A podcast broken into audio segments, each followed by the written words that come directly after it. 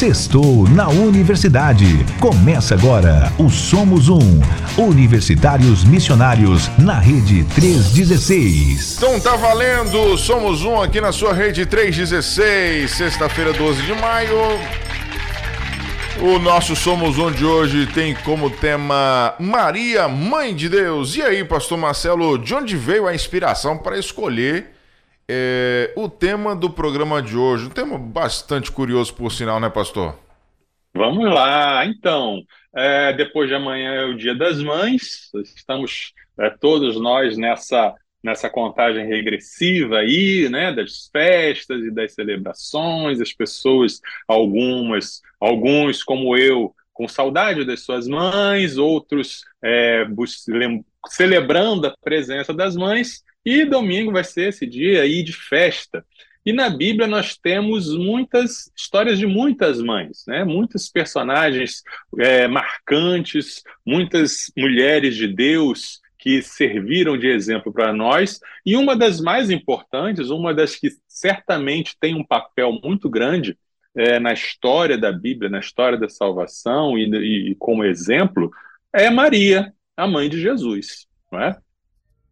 Nesse mês de maio, por ser o mês das mães, é um mês que entre os católicos existem muitas celebrações a Maria, é, muitas, muitas festas. Né? O mês de maio e o mês de outubro são meses dedicados a, a, a, a homenagens e cultos e celebrações e cerimônias em homenagem a Maria, mãe de Jesus. É, quando a gente pensa em Maria, a gente é, é impossível não pensar na importância que ela tem para os católicos romanos. Tá? E entre os católicos existe essa frase, né? existe essa, esse dogma, né? Maria, mãe de Deus. O papel de Maria é algo, é algo que já há muito tempo né, é, causa uma, uma divergência entre os católicos e entre os evangélicos. Né?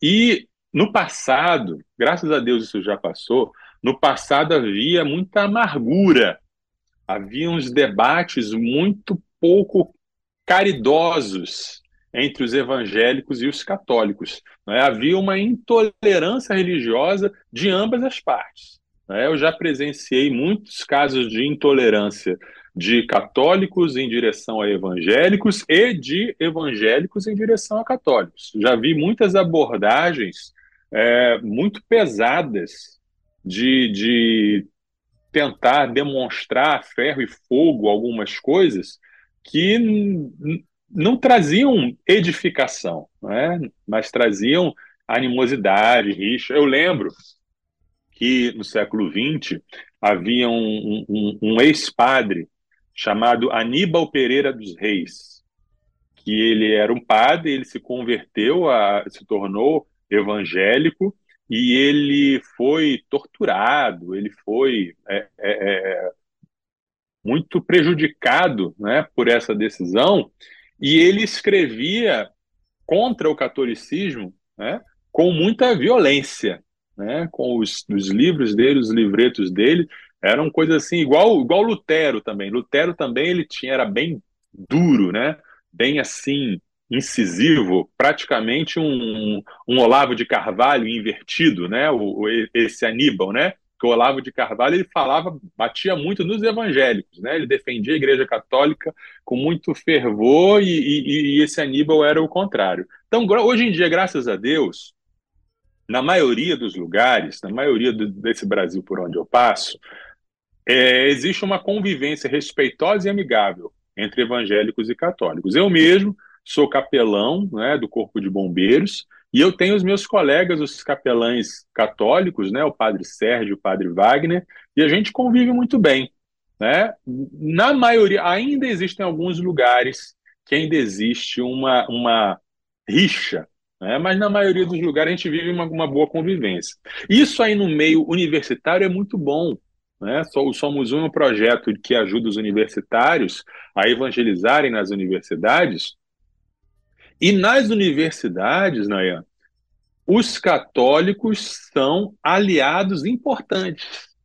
Né? Porque na universidade, os evangélicos e católicos enfrentam inimigos comuns: o ateísmo, né, a promiscuidade sexual, a, a ideologia de gênero, o aborto. São todas bandeiras que nós, como cristãos, nos abraçamos e lutamos juntos na universidade. Graças a Deus também a convivência entre evangélicos e católicos praticantes dentro das universidades é muito boa e estratégica até, né? Muitas coisas nos unem, porém essa questão de Maria ainda é uma questão delicada.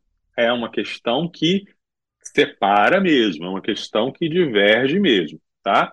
Muitos evangélicos hoje em dia preferem não tocar no assunto. Até quando eu anunciei que, que este seria o assunto do nosso programa, eu imagino que muitos dos nossos ouvintes tenham pensado: eita, né?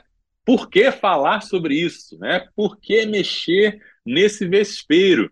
Alguns é, é, acham que é melhor não tocar no assunto e ir convivendo com, com os católicos e celebrar as coisas que nós temos em comum e não mexer nesse assunto, não tocar no assunto de Maria. Mas será que esse é o caminho certo? É? Será que devemos nos omitir ao porque muitas vezes a pessoa ela não muitas vezes ela entende, ela conhece os argumentos e toma a decisão dela, ok, mas às vezes ela pode mudar de opinião ou de visão se você mostrar, como diz Pedro, né? Mostrar as razões da esperança que há em nós, tá?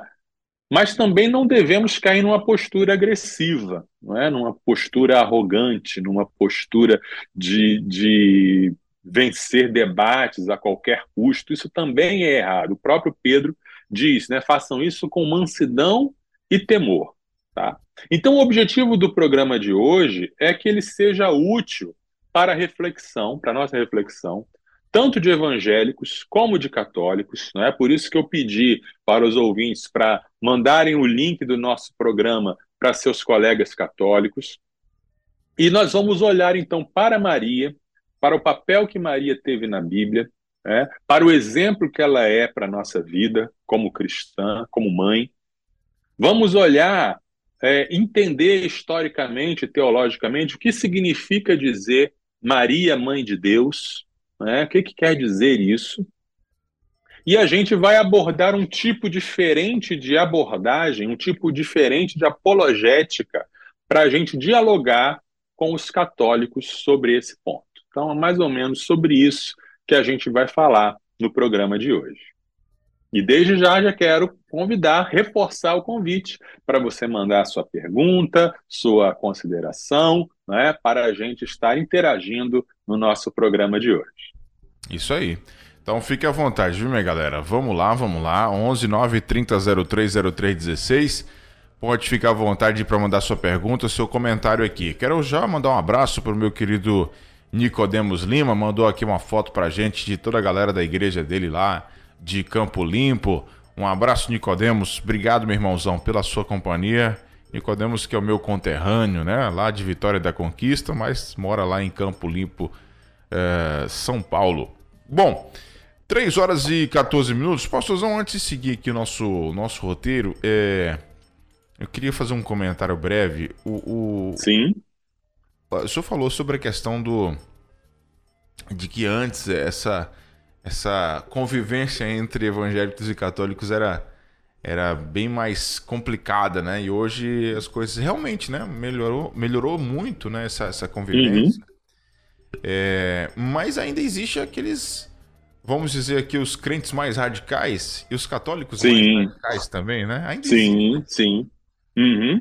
E vira e tem, volta... in, in, inclusive tem uma, tem uma frase que eu ouço é, é, é, de evangélicos, de irmãos evangélicos, que, que me, me dá uma, uma, uma me dá um tremelique por dentro que eu acho muito ofensivo. A pessoa não, não percebe o hum. quão ofensivo é. Que a pessoa fala assim: ah, eu, ah, naquela época, quando eu era católico, mas quando eu me tornei cristão, ah, como assim? Né? Católico uhum. é cristão também, né? Você não deixou de ser católico para ser cristão. Você era um cristão católico e agora é um cristão evangélico, né? Então, é, é, é, é preciso, às vezes, até, até a gente ter o cuidado para entender né, as coisas. Né?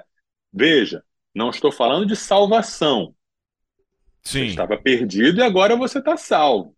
Sim. Você era um católico perdido, agora você é um evangélico salvo. Né? Mas tem evangélico que está perdido também. Tem é. evangélico, tem, tem cristãos evangélicos dentro da igreja evangélica que não conhecem a Jesus, estão ali apenas formalmente. Tá? Então, só para explicar aí, é, quando eu falo cristão, estou falando pessoa que segue uma religião cristã.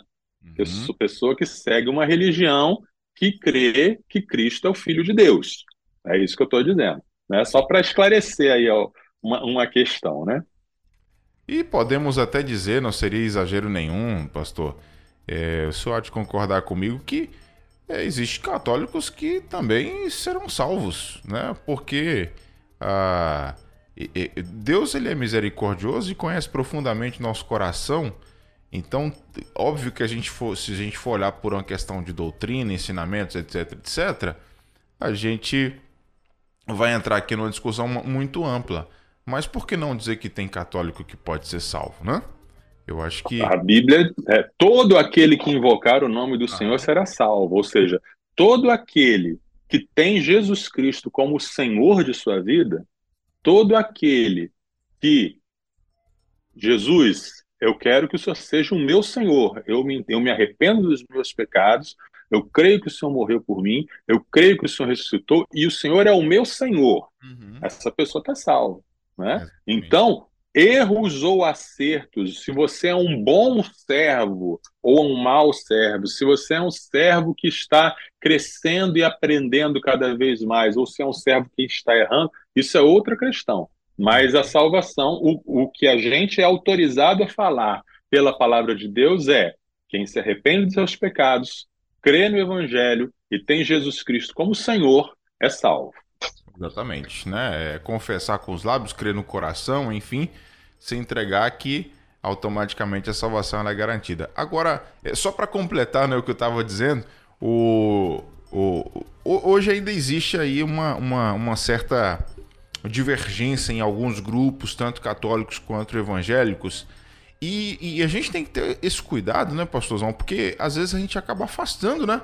É, é verdade. Pessoas. Tem, tem, tem, tem familiares que são que não convivem bem porque um é um é evangélico, outro é católico e aí não consegue ter uma convivência decente porque sempre entra numa discussão ali meio que doutrinária ou religiosa, se é assim que a gente pode dizer.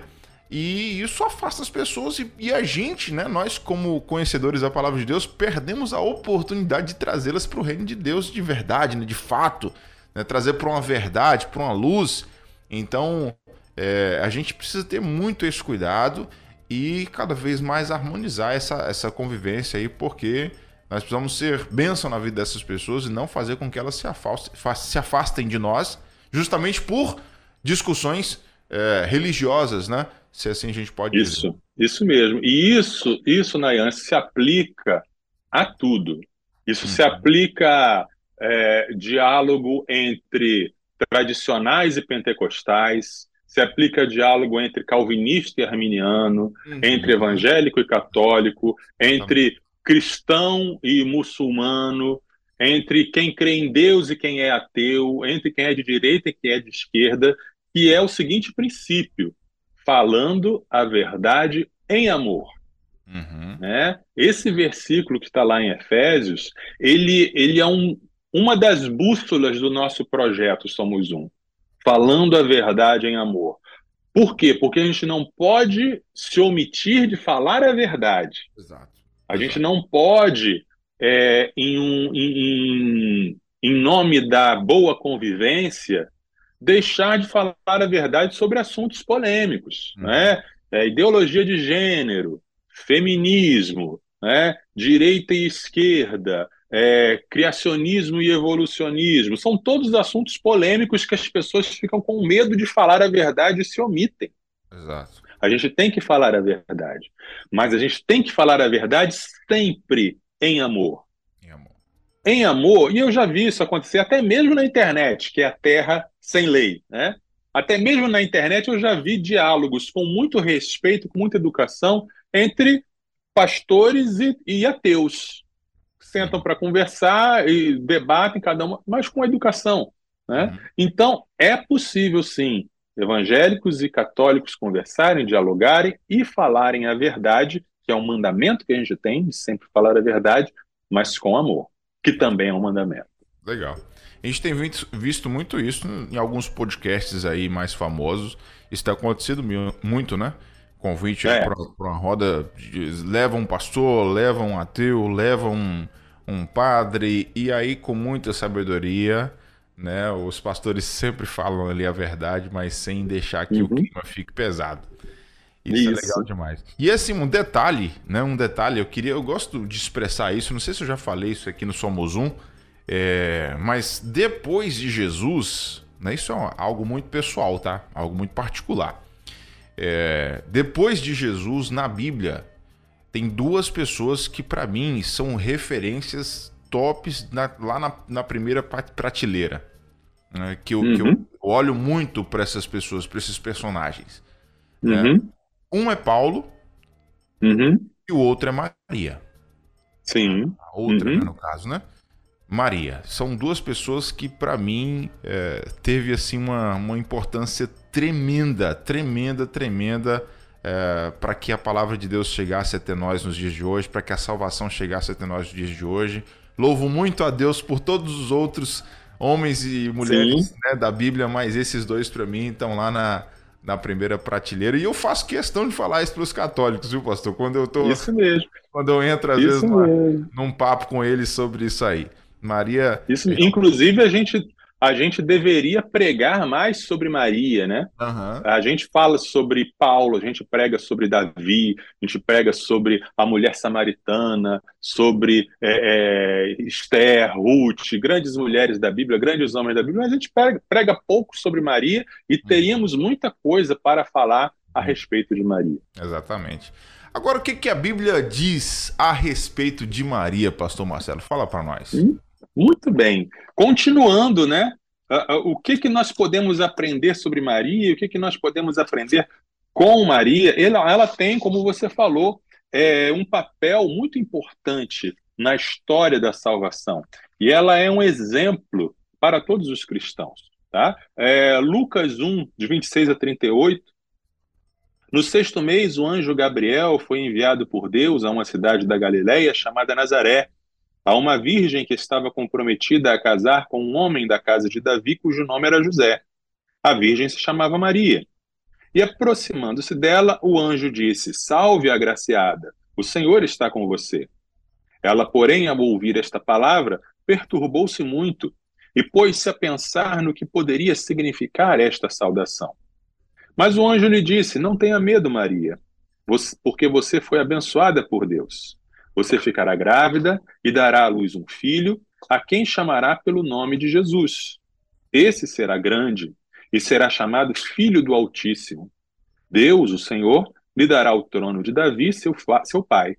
Ele reinará para sempre sobre a casa de Jacó, e o seu reinado não terá fim. Então Maria disse ao anjo: Como será isto se eu nunca tive relações com homem algum? O anjo respondeu: O Espírito Santo virá sobre você, e o poder do Altíssimo a envolverá com a sua sombra. Por isso também o ente santo que há de nascer será chamado Filho de Deus. E Isabel, sua parenta, igualmente está grávida, apesar de sua idade avançada, sendo este já o sexto mês de gestação para aquela que diziam ser estéril. Porque para Deus não há nada impossível. Então Maria disse: Aqui está a serva do Senhor que aconteça comigo o que você falou. Então o anjo foi embora. Tá? Então a gente vê aqui várias, algumas, algumas características de Maria, alguns exemplos da vida de Maria que devem estar presentes na nossa vida. Primeiro, Maria creu né, na palavra do Senhor. Né? Imagina você estar vivendo a sua vida e aparece um anjo de repente para você, e o texto diz que ela ficou assustada. Né? As, as, as. Toda vez que um anjo aparece, ele sempre fala: Não temos. Deve ser muito assustador ver um anjo, né? Tem gente que quer e pede para ter visão de anjo, mas eu tinha uma amiga minha que falou: Deus me livre, eu não quero ver anjo, não, deve ser muito assustador. Né? Imagina você está vivendo, pá, né? aquela glória, aquela, aquela luz. Toda vez que um anjo aparece, ele diz: Não tema, calma. Né? Então ela ficou assustada, ela ficou sem entender, mas quando ela ouviu a palavra do anjo, aqui em, em Lucas 41, 45, quando Isabel conversa com ela, ela diz: Bem-aventurada a que creu, porque serão cumpridas as palavras que lhe foram ditas da parte do Senhor.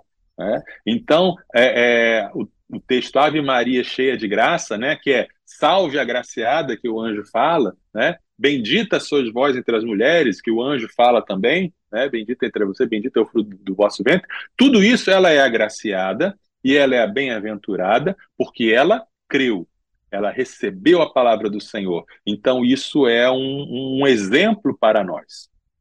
A graça de Deus se derrama na nossa vida, e quando a gente crê nessa graça, né, a gente é bem-aventurado, a gente é feliz. E um outro exemplo que a gente vê nesse texto é que ela se submeteu à vontade de Deus. Né? Ela disse: Aqui está a serva do Senhor, que aconteça comigo o que você falou.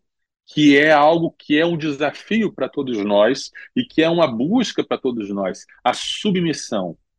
Estar submisso, falar com verdade e com sinceridade. Senhor, seja feita a tua vontade. Quantas vezes a gente não quer os planos de Deus para a nossa vida? Quantas vezes a gente se opõe aos planos de Deus para a nossa vida? E o plano de Deus para a vida de Maria mudou, virou a vida dela de cabeça para baixo, né? Tirou o rumo da vida dela de uma vida normal para outro tipo de vida. Né? Então, teve que ir para Belém, né? Teve que teve medo, se, não, se o anjo não tivesse aparecido para José, ela ia ser vista como adúltera, né? teve toda aquela situação, fugiu para o Egito e voltou, tudo isso é né? uma vida diferente. Mas tudo isso começa quando ela se submete, quando ela diz: Seja feita a vontade de Deus, eu, eu me entrego para que Deus cumpra os seus planos na minha vida. Então, isso é um exemplo é, é muito maravilhoso. Né? E aí temos outro texto bíblico, que é o Cântico de Maria, Lucas 1, de 46 a 55.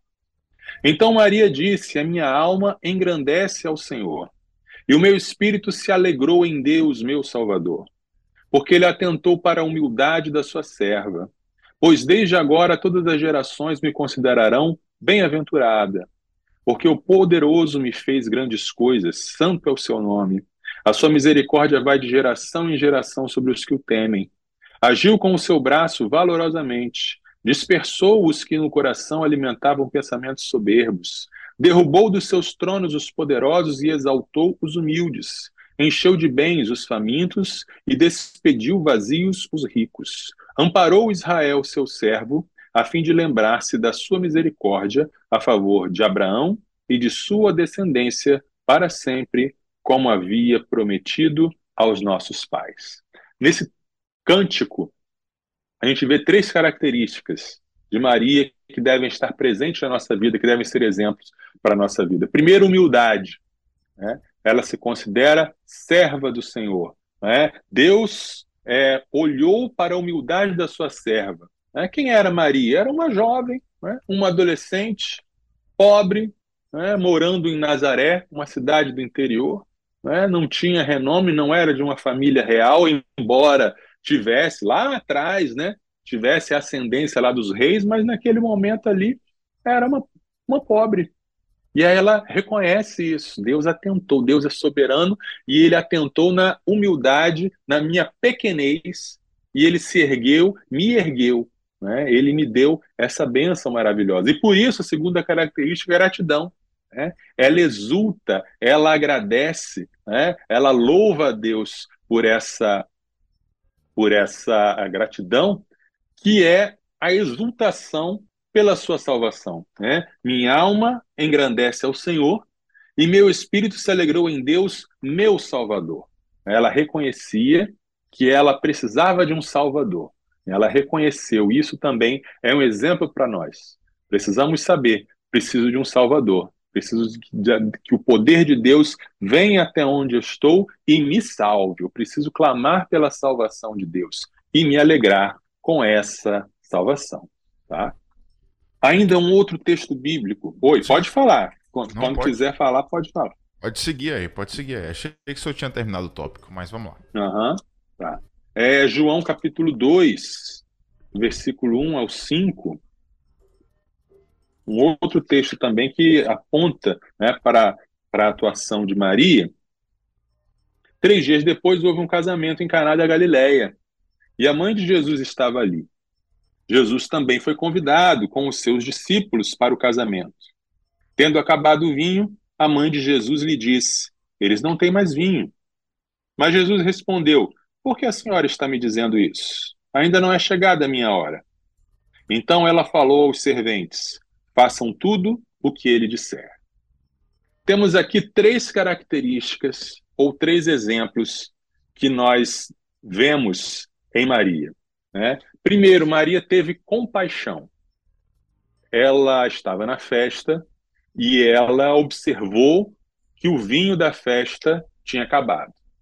Ela poderia ter ficado na dela. Ela poderia ter pensado: isso não é problema meu. Ah, o que eu posso fazer?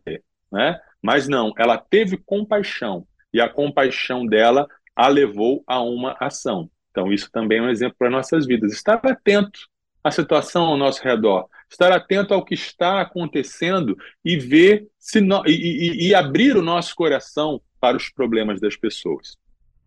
Segunda característica, ela intercedeu, né?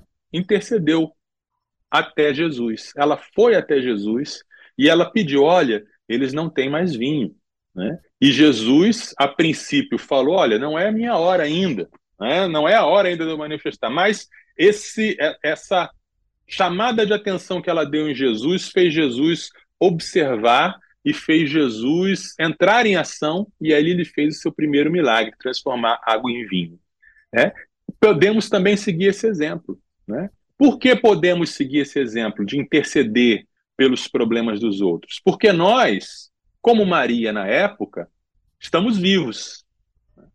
Então, nós que estamos vivos, temos a oportunidade e a possibilidade de interceder a Jesus. Quando nós oramos pelas pessoas ao nosso redor, quando nós pedimos, Senhor, abençoa aquela família que perdeu tudo na enchente, Senhor, abençoa essa pessoa que está doente, que me pediu oração, nós estamos intercedendo. Interceder uns pelos outros é um mandamento que nós temos, né? E é um mandamento dado aos vivos, a quem está aqui na terra. Nós aqui na terra intercedemos a Jesus, que intercede por nós no céu. Né? Então, esse também é um exemplo para a nossa vida de intercessão, oração uns pelos outros. E Maria, por fim, enfatizou a obediência a Jesus. Né? Eu digo para, para os, meus, é, é, os meus conhecidos, meus amigos católicos, né? Conhece o mandamento de Maria? Né? Você ama Maria? Então siga o mandamento de Maria, quando ela diz: façam tudo o que ele vos disser. Né? A nossa vida também deve ser seguindo esse exemplo. A gente deve sempre apontar para Jesus e sempre dizer: olha, é Jesus que dá a solução, é Jesus que você deve seguir, é a Jesus que você deve obedecer. Tá? E por fim, é, João 19, versículo 25, nos fala sobre perseverança né, nos fala sobre fidelidade até o fim. É, e junto à cruz estavam a mãe de Jesus, a irmã dela, Maria, mulher de Clopas, e Maria Madalena. Né? Tirando João, todos os apóstolos homens fugiram, debandaram, foram embora. Só ficaram João e as discípulas mulheres e Maria, mãe de Jesus, ficou ali na cruz até o fim, vendo até o último momento, arriscando talvez a vida, mas não queria saber, ela ficou até o fim. Então, a perseverança, a fidelidade e, a, e o compromisso com Jesus nos bons e nos maus momentos também é um exemplo que devemos ter na nossa vida. Então, com tudo isso, né, Maria, mãe de Jesus, é um exemplo para todos nós. Maravilha. 3 horas e 40, 3 e 34 na verdade, né? 3 horas e 34 minutos no horário oficial de Brasília. É, seguindo falando sobre Maria, Miriam está comentando aqui lá de São João de Meriti. É, colocou... Olá, Miriam. Uma, um exemplo para mim de Maria é a fé. Ela não duvidou quando o anjo disse que ela conceberia o filho de Deus. É verdade. É verdade. Imagine algo que nunca tinha é um milagre é único né, na história do universo e na história da Bíblia. É, a gente vê a gente vê coisas incríveis na Bíblia, né? Vê morto ressuscitando, uhum. mar se abrindo, pessoas subindo ao céu, desaparecendo, mas uma grávida dar à luz sem sexo é único. Né? A gente vê pessoas, e, e, e senhoras idosas, muito idosas, tendo filho, mas virgem tendo filho, só mesmo ela. Então, ela teve essa fé de, de, de crer em algo inédito, impossível, mas eu, eu creio. Vamos lá. E era um grande desafio para ela, né? Em todo o contexto, de, como mulher, enfim. É, é, isso, é, isso é, eu, eu coloco como fé é, também, Miriam, mas é, a coragem de Maria também foi muito grande, né? Fé e coragem ao mesmo tempo, são coisas bem atreladas aí. É, uhum. Nós uhum. temos aqui, deixa eu ver quem mais. Ah, sim, o Nicodemos que tá mandando aqui foto da, do pessoal da família dele. Ele colocou parabéns para Marina Lima, que hoje tá colhendo mais uma flor no jardim dessa vida. Aí tá dizendo aqui, ó, Nicodemos, Nicole, Will, Thaís estão parabenizando ela com a cesta lá no trabalho dela. Olha só, recebeu hoje pela manhã uma cesta toda recheada de coisas gostosas, né? É, pelo aniversário dela. Parabéns, viu, Marina? Deus te abençoe. Nicodemos lá de Campo Limpo Paulista, da PIB São José. E tá aqui todo orgulhoso, né? Na foto da família. Um abraço para você, meu querido. Obrigado pela Maravilha. Nós vamos seguindo por aqui com a próxima pergunta para o pastor Marcelo. Quero saber o seguinte, pastor. Uhum. De onde foi que surgiu a expressão Maria, Mãe de Deus? Né? A pergunta uhum. que é tema do programa de hoje. Maria, Mãe isso. de Deus. De onde surgiu é isso aí? tema... Exatamente. Vamos lá, vamos ter que voltar um pouco no tempo. Né? Uhum. É, a igreja, à medida que o evangelho foi se espalhando pelo mundo, né, e as igrejas foram se multiplicando, de vez em quando era necessário fazer algo chamado concílio. Né? Não era o concílio para consagrar alguém a pastor, não. Mas era um concílio em que as igrejas, todas as igrejas mandavam representantes para um determinado lugar para discutir algum tema que estava sendo questionado. E aí as igrejas, em conjunto, formulavam é, doutrinas ou formulavam é, uma, uma declaração a respeito desse tema. O primeiro desses concílios, inclusive, está registrado na Bíblia, está em Atos 15, né, que foi o concílio de Jerusalém, que os, ou começaram a surgir questões sobre se era preciso que os gentios se circuncidassem e se tornassem judeus para ser cristãos. Então o concílio se reuniu, houve a discussão e fizeram uma carta dizendo: não, basta a fé em Jesus. Se você tem fé em Jesus, você está salvo, você já é parte da igreja de Jesus. Depois que os apóstolos morreram, depois que o, o, o, Novo Testamento foi todo escrito, continuaram a haver concílios porque continuaram a surgir questões que precisavam ser debatidas. Por exemplo, a, as pessoas começaram a questionar a divindade de Jesus. Não, Jesus não é Deus. Não, só existe um Deus. E aí, um desses concílios é, é, estabeleceu e usou pela primeira vez a palavra trindade. Né? A palavra trindade não está na Bíblia, mas o conceito da trindade está na Bíblia. E nesse concílio foi usada a palavra para explicar um único Deus em três pessoas.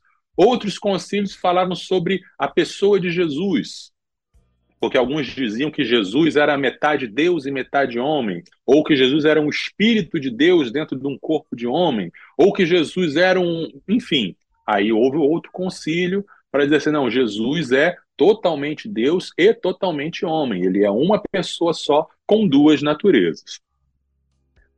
No ano 431 depois de Cristo, é, houve um concílio a respeito é, da natureza de Jesus também, porque havia pessoas que diziam o seguinte: olha, Jesus ele nasceu humano e ele se tornou divino no batismo.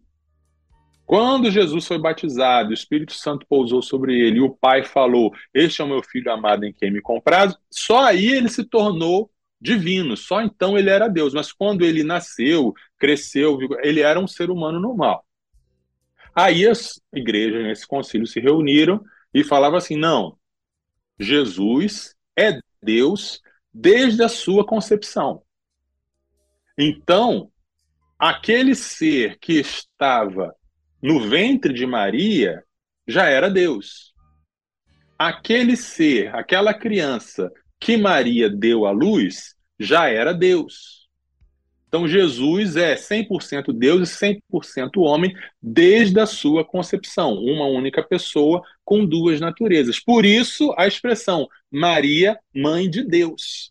Então, essa expressão Maria, mãe de Deus Filho, né? não de Deus Pai, mas de Deus Filho, encarnado, Deus encarnado. Essa expressão não quer dizer tanto sobre Maria, mas quer falar sobre Cristo. Tá? A, a, a intenção da expressão Maria, mãe de Deus, foi para exaltar Cristo e dizer que Jesus Cristo é Deus desde a sua concepção, desde o ventre de Maria, ele já era Deus. Por isso, Maria, mãe de Deus. Se fosse só isso, se fosse só essa questão, não haveria problema. O problema é que, ao longo dos séculos, né, junto com essa expressão Maria, Mãe de Deus, a igreja, que mais tarde iria se chamar Igreja Católica Romana, começou a adotar várias práticas em relação a Maria. É, cultos, orações a Maria, festas em homenagem a Maria, celebrações em homenagem a Maria, é, criar imagens de Maria para se fazer cultos e orações a ela. Tudo isso foi muito aos poucos e foi crescendo ao longo dos séculos começou como manifestações populares, mas que foram adotadas também é, pela teologia da igreja. Tá? Então, falei, por exemplo, isso é, é o dogma, né, que se chama dogma, né, a doutrina de Maria, Mãe de Deus, surgiu em 431. No ano 533, surgiu o dogma de que Maria foi virgem até o fim da vida que ela era virgem antes de, de, de, de, ter Jesus, permaneceu virgem durante o parto e ficou virgem a vida toda. Né? Isso foi um dogma criado em 533. Em 1854 surgiu o dogma da Imaculada Conceição, ou seja, que não apenas Jesus, mas Maria também foi concebida sem o pecado original. Então, em 1854, a Igreja Católica estabeleceu como documento oficial de que Maria nasceu sem pecado original. Em 1950, século passado, né, é, é, é, meus pais já eram nascidos. Em 1950, criou-se o dogma da Assunção de Maria, que Maria não morreu, mas subiu no corpo físico para o céu. Tudo isso né, caracteriza, e ainda tem mais: existe hoje em dia correndo no Vaticano um pedido, uma petição, que está sendo analisada pelos teólogos, para estabelecer o dogma de que Maria é corredentora da humanidade.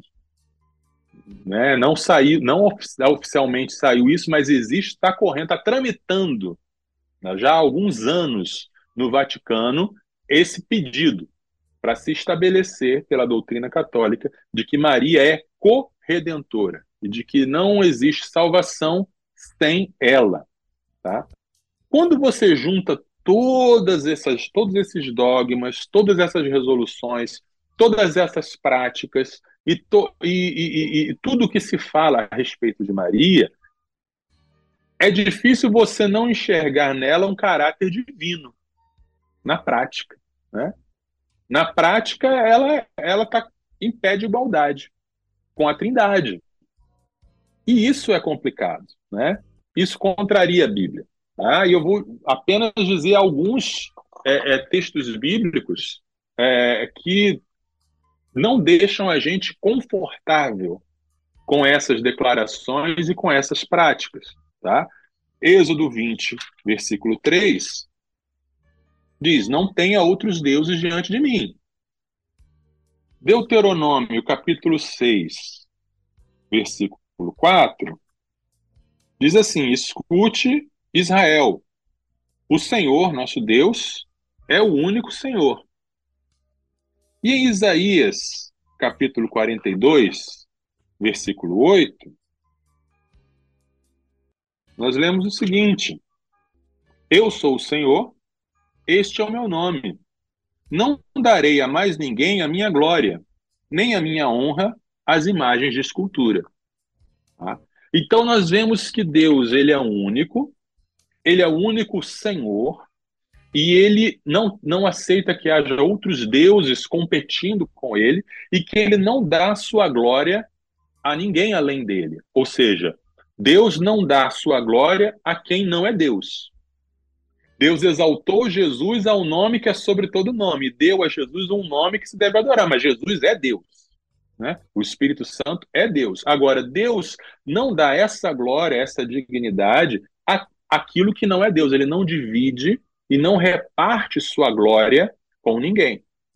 Ou seja, há um único Senhor, um só Senhor. Então não tem espaço para ter um senhor e uma senhora. Né?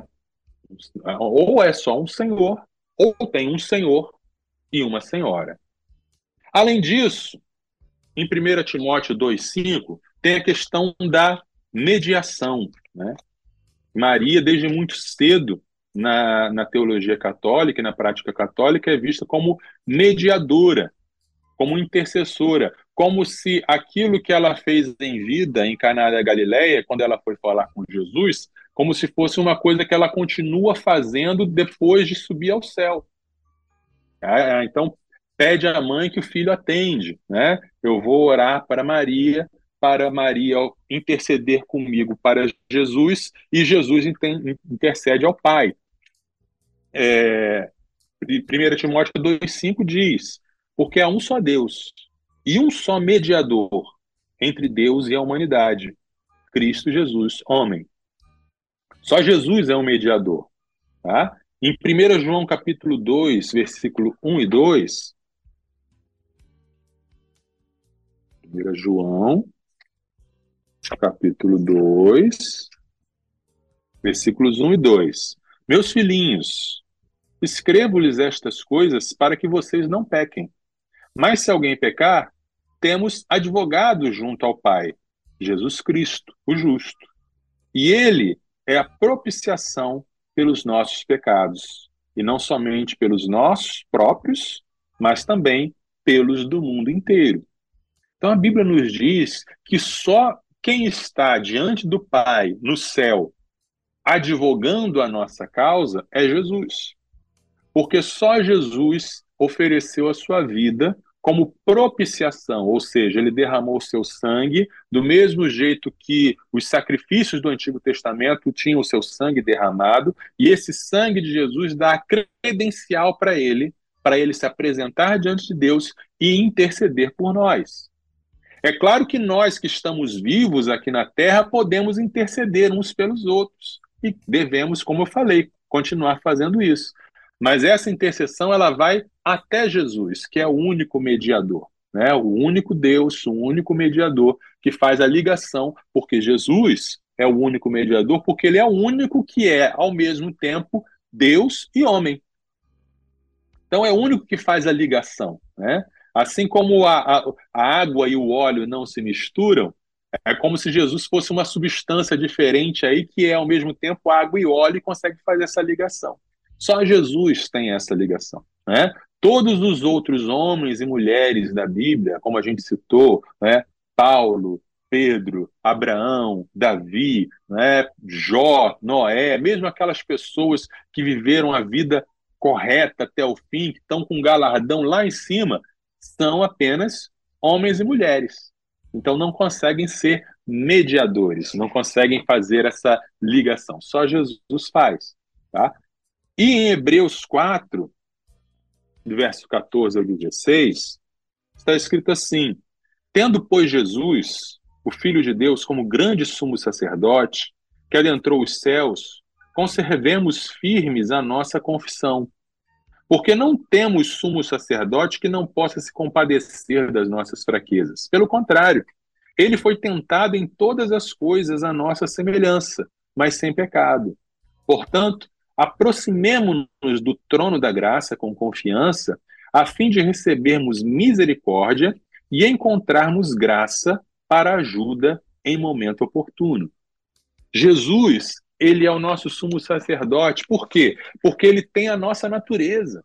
Ele não é alguém distante. Às vezes a gente imagina Jesus como alguém muito distante de nós, e por isso alguns imaginam que tem que ter um, um intermediário entre nós e Jesus, mas não. Jesus ele se tornou um ser humano e ele conhece nossas dores, conhece nossas lutas, conhece nossas tentações e por isso ele se compadece de nós. Por isso podemos chegar diretamente até Jesus com nossas dores, nossas dúvidas, nossas aflições, sabendo que ele vai se compadecer, que ele vai compreender, porque ele em tudo foi tentado, embora sem pecado. Então, a Bíblia nos ensina que além de um só Senhor, temos um só mediador. E a Bíblia também nos ensina que temos um só Salvador. Em Atos capítulo 4, versículos 11 e 12, nós lemos assim, né? Atos 4,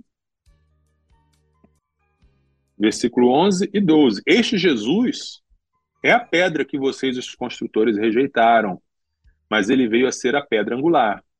E não há salvação em nenhum outro, porque debaixo do céu não existe nenhum outro nome dado entre os homens pelo qual importa que sejamos salvos. E finalmente, João 14,6, Jesus disse: Eu sou o caminho, a verdade e a vida. Ninguém vem ao Pai a não ser por mim. Então, precisamos ir apenas até Jesus e confiar apenas em Jesus para a nossa salvação, para o perdão dos nossos pecados. É só nele que encontramos o perdão, só nele que encontramos a santificação, só nele que encontramos a graça que liberta, a graça que nos livra do inferno, a graça que paga o preço dos nossos pecados. Só ele é o nosso Salvador. Tá? A, a, a, aquele filme que, enquanto filme, é, é excelente, né? É o Alto da Compadecida, né? Filme maravilhoso, obra maravilhosa do Ariano Suassuna, muito engraçado, mas ele representa um, uma representação popular dessa teologia católica, né? Eu não, é, é, é, Jesus não pode me livrar do inferno, mas a compadecida pode. Ela consegue convencer Jesus e Jesus convence o Pai e aí eu me livro do inferno. Mas não é isso que, que a Escritura nos ensina, não é? É, então, esses pontos é, é, nos, nos devem. Tudo isso que eu estou falando, gente, é, não é para diminuir Maria. Né? Nós falamos no começo do programa sobre o papel e a importância e o exemplo que Maria nos dá. Não é sobre diminuir Maria, é sobre colocar Jesus no lugar dele. É sobre exaltar Jesus, colocar Jesus como o único Salvador, único Senhor e único mediador. É, eu acho que, voltando lá o que a gente conversou no início, talvez uma das coisas que, que mais trava né, é, o, o, os evangélicos pregarem sobre Maria, justamente sobre a cultura que se colocou né, a partir desse, desses dogmas, a partir dessa forma que os católicos é, se comportam né, em relação a Maria. Então os, os evangélicos seguram um pouquinho, né? é, com certo uhum. receio de, de, de, ter uma ligação, né? É, e aí com, com, com, esse, esse medo, sei lá, essa cautela acaba é, de alguma forma também segurando um pouquinho em relação às pregações a Maria. Mas a gente viu aí nos textos bíblicos né, que Maria ela tem uma, uma função, mas não é essa a qual é, se coloca, né? Então uhum, é, é uhum. é, importante a gente ter esse, esse cuidado aí. Agora, Isso. a pergunta que que acho que todo mundo queria fazer para o senhor. Essa pergunta que é interessante demais, Pastor Marcelo. É, como conversar sobre essas coisas com um católico, Pastor Marcelo? Como Sim, é que a gente bate isso. esse papo sobre Maria isso. com os católicos? Isso. Exatamente. Tudo que eu falei até aqui, até agora, zero polêmica entre os evangélicos, né? Todos Sim. os evangélicos estavam ouvindo estavam balançando a cabeça, dizendo é isso mesmo. Agora, a porca torce o rabo na hora de falar isso com um católico. E eu dou a resposta com muito cuidado e respeito. É preciso falar essas coisas com muito cuidado e com muito respeito. Porque, para os católicos, esta não é uma questão teórica. Falar de Maria com um católico não é uma questão teórica que você debate, tem afeto envolvido. Tá? tem afeto envolvido, tem amor envolvido, tá? Por causa daquele texto do Evangelho de João, quando Jesus está na cruz e ele vê João e ele vê Maria e ele fala para João, é, é, discípulo, eis aí tua mãe, e fala para Maria, mulher, eis aí o teu filho, e a partir daquele momento João acolhe Maria em casa e cuida dela. Os católicos acreditam que Jesus não estava ali dando uma ordem específica para João, mas ele estava dizendo para todo discípulo de Jesus: Eis aí tua mãe. Ou seja, para eles, é, Maria é não apenas a mãe de Jesus e nem apenas a mãe de Deus, mas é a mãe deles. Então, falar mal de Maria é falar mal da minha mãe. Então, a, a, a, emoção cresce muito. Né? Esse sentimento, Nayan, de onde vem esse sentimento, essa, essa forte afeição, né? esse sentimento tão forte é, é, é pela figura de Maria? A psicologia explica isso com algo chamado arquétipo. Tá? Se você vê em toda a cultura, em toda a religião, desde as, as religiões, religiões da África, religião Egito, Grécia, religiões, todos os povos, todas as religiões, existe a deusa mãe. Né? Existe a mãe de tudo, a mãe de todas. Isso está, esse arquétipo materno está enraizado em nossas almas. Isso é algo que a gente nasce com ele, tá? Dentro de nós existe uma sede por um amor de mãe. Dentro de nós existe uma sede pelo cuidado, pelo carinho, pela proteção e o afeto que a mãe representa. Né? Isso é um fato, isso é um dado. Tá? Como lidar então com o católico a respeito disso? Você deve, como evangélico, mostrar para ele que esse amor de mãe que ele procura, a gente encontra em Deus. A gente não precisa procurar fora da Trindade. Né? Tá certo que Deus se revela como Pai, é verdade, né? Em toda a Bíblia, Deus se revela como Pai, Jesus o apresenta como Pai. Nós não temos autorização da Bíblia para chamar Deus de mãe. Mãe nossa que está no céu. Não, não temos autorização bíblica para chamar Deus de deusa. Ele não é a nossa deusa, ele é Deus. Ele é ele. Tudo bem. Porém, isso é uma coisa muito interessante. A Bíblia nos mostra o amor maternal de Deus. A Bíblia nos mostra que Deus tem um coração de mãe, que Deus tem um amor maternal. Tá? Vamos, eu vou. Nosso tempo está quase estourando, mas eu preciso ler né, esses versículos. É, Isaías 49, 15 diz assim: ó, o Senhor responde: Será que uma mulher pode se esquecer do filho que ainda mama, de maneira que não se compadeça do filho do seu ventre? Mas ainda que esta viesse a se esquecer dele, eu, porém, não me esquecerei de você. Deus está comparando o amor de uma mãe pelo filho que está mamando ali no seu ventre. E ele diz: Olha, mesmo que fosse possível que essa mãe se esquecesse, abandonasse eu não me esqueço de você. Então Deus está fazendo a comparação e dizendo que o amor dele é maior que o amor de mãe. Em Isaías 66, versos 12 e 13, diz assim: ó, porque assim diz o Senhor: Eis que estenderei sobre Jerusalém a paz como um rio, e a glória das nações como uma torrente que transborda. Então vocês serão amamentados. Quem é que amamenta? Não é o pai, é a mãe. Carregados nos braços e acalentados no colo. Tal como a mãe consola o filho, assim eu os consolarei. Em Jerusalém vocês serão consolados. Olha que doçura, olha que carinho, olha que afeto, olha que amor maternal. E Jesus tem esse mesmo tipo de amor e usa esse mesmo tipo de linguagem. Em Lucas capítulo 13, versículo é, é, 34, né? Jesus está lamentando sobre Jerusalém, diz: Jerusalém, Jerusalém, você mata os profetas e apedreja os que lhes são enviados.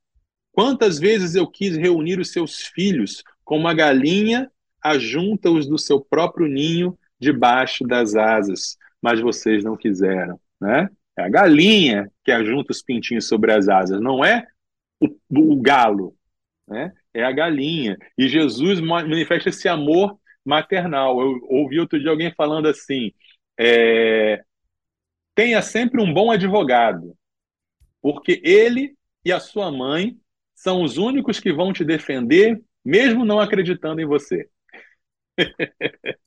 Então Jesus está falando: olha, você, Jerusalém, você apedreja, você rejeita os profetas, mas o que eu queria mesmo era acolher você como uma galinha debaixo dos seus pintinhos, é, é, é, com a, debaixo das asas, né? E em Deuteronômio 32, 11, tem uma figura semelhante. Como a águia desperta sua ninhada e vo, voeja sobre os seus filhotes, estende as asas e, tomando-os, os leva sobre elas, assim só o Senhor guiou o seu povo e não havia com ele um Deus estranho. Ou seja, Deus aqui é como a águia, né, que cuida ali dos seus filhotes. E o apóstolo Paulo, né, que em tudo procurava imitar Jesus, em tudo procurava é, dizer, olha, me imitem assim como eu imito Cristo, ele também manifesta esse amor de mãe. É, Gálatas 4,19, ele diz, meus filhos, por quem de novo estou sofrendo as dores de parto, até que Cristo seja formado em vocês. Né?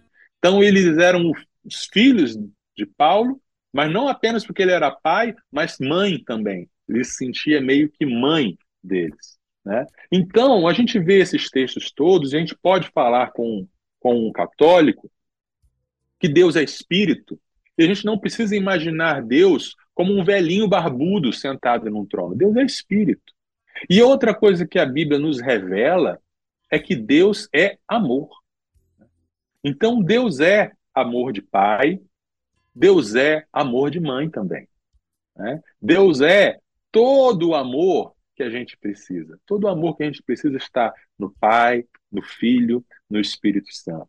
Então, no Dia das Mães, no domingo, não apenas no Dia dos Pais, é uma boa oportunidade para a gente também agradecer a Deus, né? E se lembrar de Deus, né? Pensar nesse amor maternal, nesse amor querido, nesse amor que não nos não temos falta de nada quando temos o amor de Deus. Tá? Então, fechando aí o nosso programa, é, o nosso objetivo de vida é que todos nós sigamos o exemplo de Maria, sim, e que a gente exulte e se alegre na salvação que nos é oferecida pelo Filho dela, né? por Jesus, que nos coloca desfrutando desse amor paternal e maternal de Deus. Muito bem. Glória a Deus por isso. Show de bola. 4 horas e 3 minutos, 4 e 3. Eu sempre brinco lá na igreja, é, pastor, que quando eu chegar no céu, primeira, primeira pessoa que eu vou abraçar é Jesus, né? claro. Uhum. Isso. Vou direto para os braços de Jesus. Depois Isso. eu vou eu vou ficar perto de Paulo um tempinho ali, trocar uma ideia com ele e depois eu vou dar um abraço muito forte em Maria. Então, assim, Isso. É, é uma brincadeira que eu sempre faço com os irmãos. Sim. Tem gente... que diz que vai primeiro abraçar Jesus e depois vai dar um cascudo em Adão. É, é mas no, no, céu, no céu não vai que... ter espaço para isso, não. eu falo que é a última pessoa que eu não vou vai ter ressentimento. Eu falo assim, eu vou cumprimentar todo mundo e por último Adão e Eva. Mas eu vou cumprimentá-los. Mas enfim, é, é, é, porque realmente ela teve um, um, papel muito importante, né? Em conduzir o menino Jesus, em conduzir a criança Jesus, em conduzir o adolescente Jesus, não só ela como José também, né? Isso. É, Para que ele chegasse à sua vida adulta e, e, e, fizesse tudo aquilo que ele fez em, em três anos e meio, né? Em prol do, do, é do povo e, e, nos desse salvação. Então, é, Deus escolheu a, a pessoa certa para conduzir o filho dele, para que fosse a, de fato a nossa ligação entre né, nós e Deus. Então, é, louvamos ao Senhor pela, pela vida de Maria. Uh, uhum. Bom, 4 horas e 4 minutos, fechamos então, pastorzão? Fechamos. Temos ainda algum comentário, pergunta? Hoje a galera ficou tímida aqui hoje, viu? Hoje o pessoal hum, ficou só ouvindo. É, audiência lá em cima, subimos muito aqui na audiência, né? Tô acompanhando os números, mas a galera bem tranquila. Uh, porque realmente né, o conteúdo tá bem, bem, bem interessante. Semana que vem, de que, que a gente vai falar, pastorzão? Quem tem medo da inteligência artificial? Opa, tema interessante, hein? Tema tema científico, tema de ficção científica, tema de várias considerações aí do meio acadêmico, no meio jornalístico, no meio etc, etc. Muito Tem bem. implicações até para os pastores aí que estão usando inteligência artificial para preparar sermão, uma coisa de louco. Show de bola. Curiosíssimo para saber né, o que tem nesse conteúdo aí de semana que vem. Uh, fala um pouco sobre o Somos Um, pastorzão. Galera chegando aí nessas últimas semanas acompanhando 316. O que é os universitários missionários? Fala pra gente. O projeto Somos Um Universitários Missionários tem como objetivo ajudar os universitários cristãos a multiplicar discípulos na universidade. Então, nós trabalhamos nas áreas da defesa da fé apologética, da cosmovisão cristã em relação a assuntos do momento, da evangelização discipuladora e da vida com Deus. Então, nós temos vários materiais que podem ser é, baixados pela internet, podem ser adquiridos também fisicamente, temos treinamentos e cursos que nós damos, temos o canal do Somos Um, é, arroba, é, somos um Universitários Missionários, e temos a nossa nosso perfil no Instagram, arroba Universitários Missionários. Siga-nos lá. Fechou. Pastorzão, brigadão mais uma vez. Bom final de semana para você aí. A gente se encontra sexta-feira que vem por aqui. Se Deus quiser, um abraço e feliz Dia das Mães. Sextou na Universidade. Universitários Missionários na Rede 316.